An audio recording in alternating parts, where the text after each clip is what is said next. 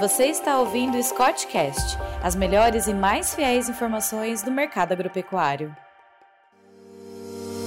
Olá, amigo ouvinte. Eu sou Pedro Gonçalves, engenheiro agrônomo e analista de mercado aqui da Scott Consultoria. Estou aqui para a gravação de mais um Scottcast, o podcast semanal da Scott Consultoria. E hoje estou aqui com mais uma estreia. Estou aqui com o Eduardo. Faça as honras, Eduardo. Pode se apresentar. Olá, sou Eduardo Manfrim, analista de mercado da Scott Consultoria e vamos falar agora sobre a expectativa de confinamento. Pedro, você pode começar falando um pouco? Então, Eduardo, que a gente viu, né, esse que a gente está vendo e vivendo, esse 2022 é um ano muito incerto, né? Por um lado, a gente vê aí a volatilidade, as incertezas, né, em relação aos insumos, né, quanto aos preços, Teve guerra na Rússia e Ucrânia ali, que afetou a crise da Covid-19 também gerada. Acabou forçando uma expectativa de queda né, para essa quantidade de animais confinados. Muitos pecuaristas ficaram com medo em relação aos insumos, né, aos preços aí ganhando muita força nesse primeiro semestre, que a gente já sentiu nesse primeiro giro dos animais confinados, uma queda na quantidade né, de cabeças aí que, que estavam em confinamento. Por outro lado, né, Uh, tem o apoio naquela firmeza do aumento das cotações para a época que a gente tem, né, de entre safra dos animais, aí diminuindo a oferta, aumentando aí, dando um corpo nessas cotações da roupa do boi gordo, que pode levar a um leve aumento dos animais confinados, aí muitos pecuaristas acreditando que essa arroba do boi ganha uma força em relação ao preço do milho, né, que é um dos principais uh, produtos aí para a ração que pode gerar, né, essa relação entre a arroba do boi gordo e o preço do milho pode gerar uma, uma confiança para o pecuarista e tende aí, talvez, a levar um aumento na quantidade de animais. Então, a gente vê os dois lados, né? O pessoal mais preocupado, que pode levar uma diminuição nessa quantidade de animais. Por outro lado, um pessoal que pode ter um pouco mais de ânimo com essa firmeza da cotação, que pode levar um aumento nessa, nessa quantidade de animais.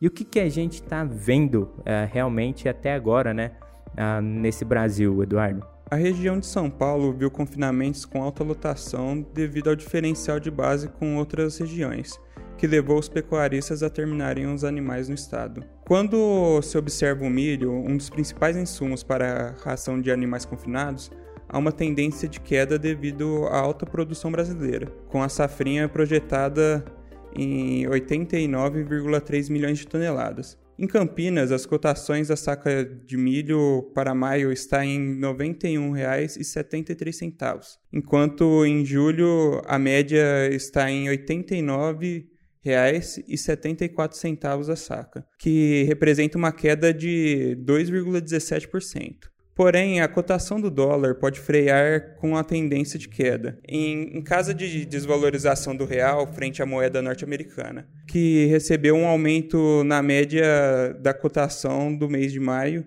em relação ao mês de junho. Pedro, além do milho, o que mais pode influenciar nos confinamentos esse ano? É, a gente vê aí, né, essa briga da cotação da roupa do boi versus né, a cotação da saca de milho, que às vezes dita um pouco nessas né, expectativas para esse segundo giro, né, que costuma receber os animais deste mês, até meados de setembro ali, para entregar os animais terminados no último trimestre do ano. Se a gente for ver, né, o primeiro giro acabou até tendo uma, uma boa relação de troca quando comprou os animais de, de reposição, né, o boi magro em caso, na época de baixa.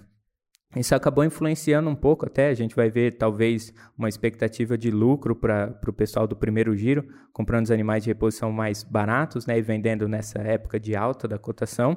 Isso pode influenciar um pouco agora para o segundo giro, que a gente já vê o mercado de, de reposição começando a aquecer em algumas regiões, pode dar um corpo para o preço do boi magro, e às vezes as exportações podem dar uma freada nessa cotação da arroba do boi gordo, que está em alta, né? Caso a gente veja uma China um pouco comprando um pouco menos, né? Que já é uma tendência deles. Eles compraram bastante na nossa época de safra, né? Quando a oferta estava alta e a arroba do boi gordo estava mais em baixa, que foi esses períodos aí dois meses atrás, três meses atrás. Agora entrando na, nessa parte da entre safra, onde os animais são menos ofertados, o preço aí começa a subir um pouco. Talvez o mercado chinês aí não venha tão comprador e sobrando esses animais de exportação no mercado interno, a gente tem aí um, uma oferta um pouco mais razoável que dê uma segurada nessa tendência de alta. Quando a gente vê aí os números de exportação, né? A China comprou pro, é, exportou, né? Importou da gente, no caso, uh, 98 mil toneladas, né? Em abril e já para o mês de maio veio uma queda aí para 95 mil toneladas já consolidadas. Além disso, o que, que, mais esse ano pode acabar dando uma influenciada nessa pegada aí de expectativa, Eduardo? Outro ponto de destaque é o ano de eleição e Copa do Mundo, que é, nesse ano acontecerão em meses próximos e pode influenciar diretamente no mercado consumidor, melhorando o consumo. E o Confina Brasil está aí para fazer essa avaliação. Pedro, você pode falar um pouco sobre isso? É isso, Eduardo. Ah, o Confina Brasil né, é a pesquisa expedicionária da Scott Consultoria e para esse ano a gente está entrando em novas rotas, né?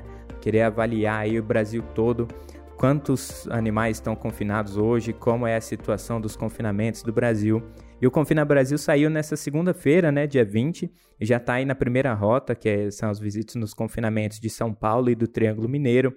A segunda rota já entra aí no Mato Grosso do Sul e no centro do Mato Grosso. Terceira rota, oeste do Mato Grosso e centro-sul de Rondônia. E aí na quarta rota norte do Pará e Maranhão, e finalizando ali em Goiás e oeste de Minas Gerais. E aí, com todos esses dados, a Scott Consultoria vai fazer um benchmarking sobre a situação de confinamentos no Brasil e vamos divulgar aí para todos os lugares possíveis, para todo mundo ver qual é a situação dos confinamentos no Brasil para esse ano. Vamos ver quais foram as expectativas, né? A gente vê expectativa de alta, de leve baixa, né? De leve alta em relação aos animais confinados, por volta aí de 6 milhões e 800 mil até 7 milhões.